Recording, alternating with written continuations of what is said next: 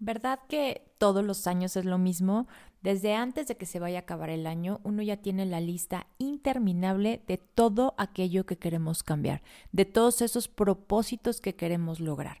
Llega enero y según nosotras estamos súper listas para cumplir toda esa lista interminable. Y la verdad es que desde los primeros días ya estamos fallando. También creo que hay un poquito de presión social en el que debemos de establecer metas y a lo mejor no estamos realmente convencidas.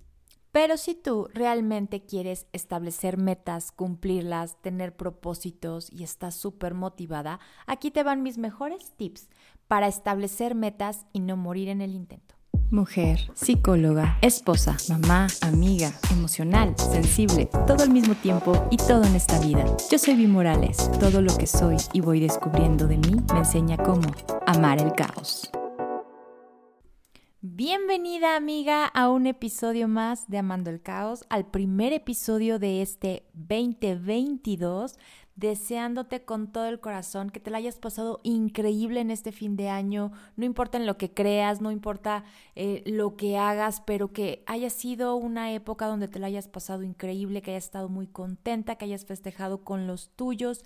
Eso es lo más importante de estas épocas, yo creo, y de verdad te deseo que la hayas pasado muy, muy bien y por supuesto te deseo que este 2022 sea súper increíble y que puedas cumplir todo, todo lo que deseas. Claro, para que se cumpla todo lo que deseamos, tenemos que ponernos a trabajar para hacer que se cumpla. Entonces, por eso estamos con este episodio luego, luego aquí en los primeros días de enero para estar listas para trabajar.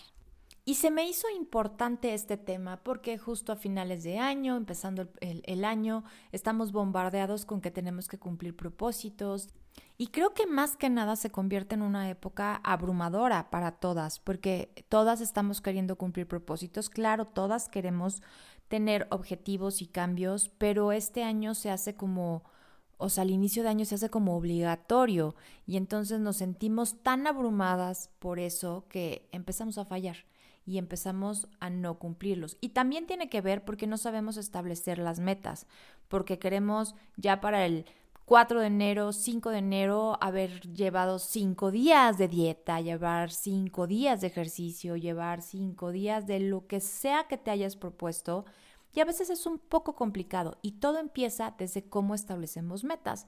Entonces, por eso creo que este tema es muy importante y por eso vamos a platicar hoy acerca de cómo poder establecer estas metas, pero sobre todo que no te sobrepase, que no te sientas abrumada por cumplir estas metas. Y por eso el primer tip es tómalo con calma. ¿Por qué? Porque todos y en todos lados dicen que ya es enero y que tenemos que tener propósitos y que tenemos que tener metas establecidas y a veces ni siquiera sabemos qué queremos hacer para el próximo año. Y lo más importante que debes de saber es, no importa si en enero no tienes metas, no importa si en enero no tienes propósitos, realmente puede ser el 15 de marzo el día que digas, hoy quiero empezar un nuevo propósito o, o hasta marzo saber qué quieres hacer realmente. Entonces, por eso mi primer tip es tómalo con calma. Si ya tienes muy claro cuáles son tus metas, súper bien, pero si no las tienes, no pasa nada. Tienes todo el año para poder establecer qué cosas quieres hacer y qué cosas quieres cambiar. Y no te dejes presionar porque todo mundo ya tiene sus metas establecidas, porque tus amigas ya tienen muy claro cuáles son sus metas y a lo mejor tú no conectas con las metas o los propósitos que tienen tus amigas y está bien y no pasa nada, pero no sientas esa presión porque ya los demás lo tienen, porque ya todo mundo lo está haciendo. La verdad es que la sociedad nos dice que si para el primero de enero no tienes tus propósitos, pues ya como que fallaste. Y no, no es cierto. Tienes que saber que tienes todo el año para cumplir los propósitos que tú quieras hacer y sobre todo establecerlos. O sea, no necesitas tenerlos ya muy claros sino que puedes tenerlos claros a lo largo del año y puedes cumplirlo a lo largo del año. Ahora, el tip número dos es, si ya lo tomamos con calma, pero realmente queremos establecer una meta y no sabemos exactamente cuál, te voy a dar uno de los tips que a mí me funciona. Me funciona mucho ponerle un nombre, buscar una palabra para lo que yo quiero que sea mi próximo año. Imagina cómo te quieres sentir en este 2022 y a eso ponle una palabra. Por ejemplo, yo quiero que la palabra de mi próximo año sea conectar, que sea conexión. Este año lo que yo busco sentir es tener una conexión más grande espiritualmente hablando, tener una conexión conmigo misma, conocerme más y sobre todo también tener una conexión con toda la gente cercana a mí, con todos aquellos que considero mi familia, mis amistades, porque pues han sido tiempos donde hemos estado como desconectados, cada quien en lo suyo. Entonces, como yo quiero lograr eso para el próximo año, la palabra que yo utilizo es conexión y de ahí puedo empezar a desarrollar cuáles son las metas que quiero tener. Y entonces de alguna manera mis metas van más relacionadas en, en vez de cumplir ciertas cosas, sino más bien cómo quiero sentirme. Y al tener esa palabra siempre en mente, empiezan, empiezo a generar cosas que quiero hacer para que esa palabra pues se pueda cumplir. Y también creo que al tener siempre en mente esa palabra de algo que quiero lograr el próximo año, pues los propósitos se van dando solos, porque yo lo tengo, yo tengo esa palabra y entonces empiezo a buscar qué es lo que necesito hacer, pues para mantenerme conectada, para que esa palabra pues se siga cumpliendo. Mi siguiente tip tiene que ver con el que te mantengas o nos mantengamos con una mente abierta de que tal vez nuestras prioridades pueden cambiar a lo largo del año. Mi palabra es conexión y a lo mejor yo digo yo quiero conectar con más gente, y tal vez esa gente no, no quiera conectar conmigo, ¿no? O las prioridades cambian o las situaciones cambian a lo largo del año.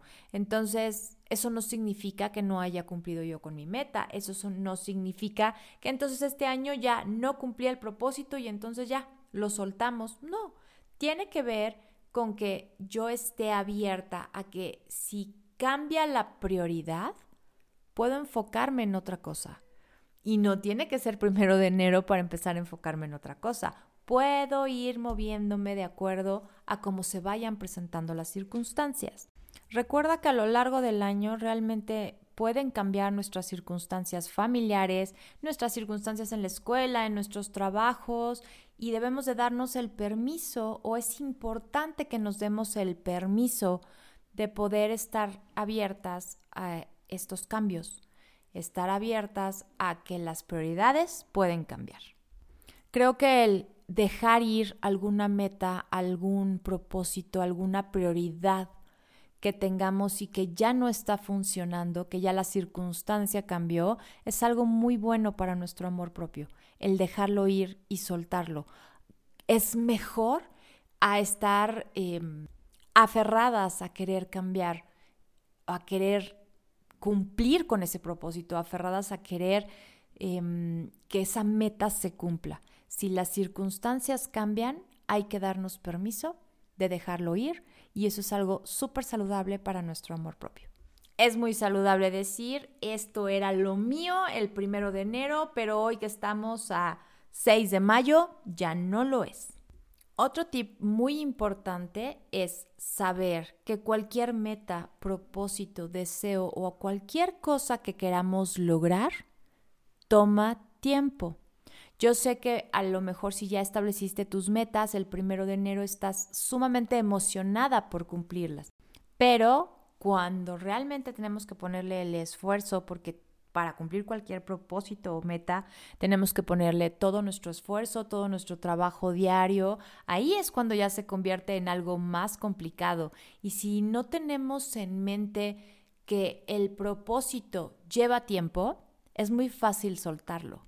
Pero si ya desde un principio en nuestra mente vamos con esa idea de que voy a empezar a hacer ejercicio, pero no voy a ver resultados el 6 de enero, sino que me va a llevar algunos meses encontrar el resultado, tal vez es más sencillo que logremos no soltar esa meta hasta que realmente veamos resultados. Ningún propósito vamos a tener resultados al día siguiente.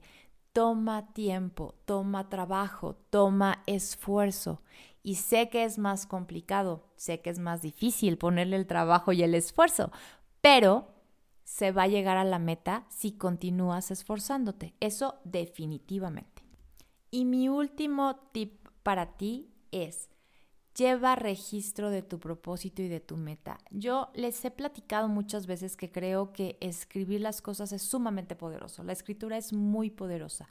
Cuando tú llevas un récord, cuando tú escribes, ya sea en tu calendario, en un journal, en un en, cualquier cosa donde quieras llevar tú tu récord de lo que estás haciendo, te ayuda a motivarte, te ayuda a saber lo que has logrado, te ayuda a no soltarlo. Definitivamente es muy importante plasmarlo y también platicarlo, ¿eh? O sea, si puedes llevar un récord con una amiga, que juntas puedan cumplir los propósitos también es muy poderoso, porque de esta manera se apoyan, se motivan. Entonces, creo que de las partes más importantes para que puedas cumplir con tu meta, para que puedas establecer bien una meta, es llevar un registro de lo que estás haciendo. Que no se quede en el olvido, que no, que no llegue el lunes y digas, híjole, ¿cuántas veces lo hice la semana pasada? ¿Cuántas veces hice ejercicio? ¿Cuántas veces comí sano? cuántas veces fui productiva, cualquiera que sea tu propósito, que no se te olvide, que no se quede en el aire. Si lo anotas en tu calendario, ¿qué va a pasar? Vas a saber, híjole, lunes, martes, miércoles y viernes cumplí perfecto. Muy bien, vamos por la siguiente semana para cumplirlo de lunes a viernes. Es muy importante que lleves tu registro. Además, qué maravilla poder revisar y comprobar dónde empezaste y todo lo que lograste. Así que no lo olvides, escribir es sumamente poderoso. Y bueno, pues espero que te hayan gustado estos pequeños tips, que te sean de mucha ayuda, que te sientas menos estresada con todo este inicio de año y todo lo que tenemos que hacer en este inicio de año. Y recuerda que si tienes cualquier duda me puedes mandar mensaje a mi Instagram, que es arroba amando el caos guion bajo, o a TikTok, que es arroba bimorales03. Te deseo de corazón todo lo mejor para este nuevo año y por aquí nos seguimos escuchando. Recuerda que estás a solo una decisión de cambiar tu vida. Yo soy Vi Morales y esto fue Amando el Caos.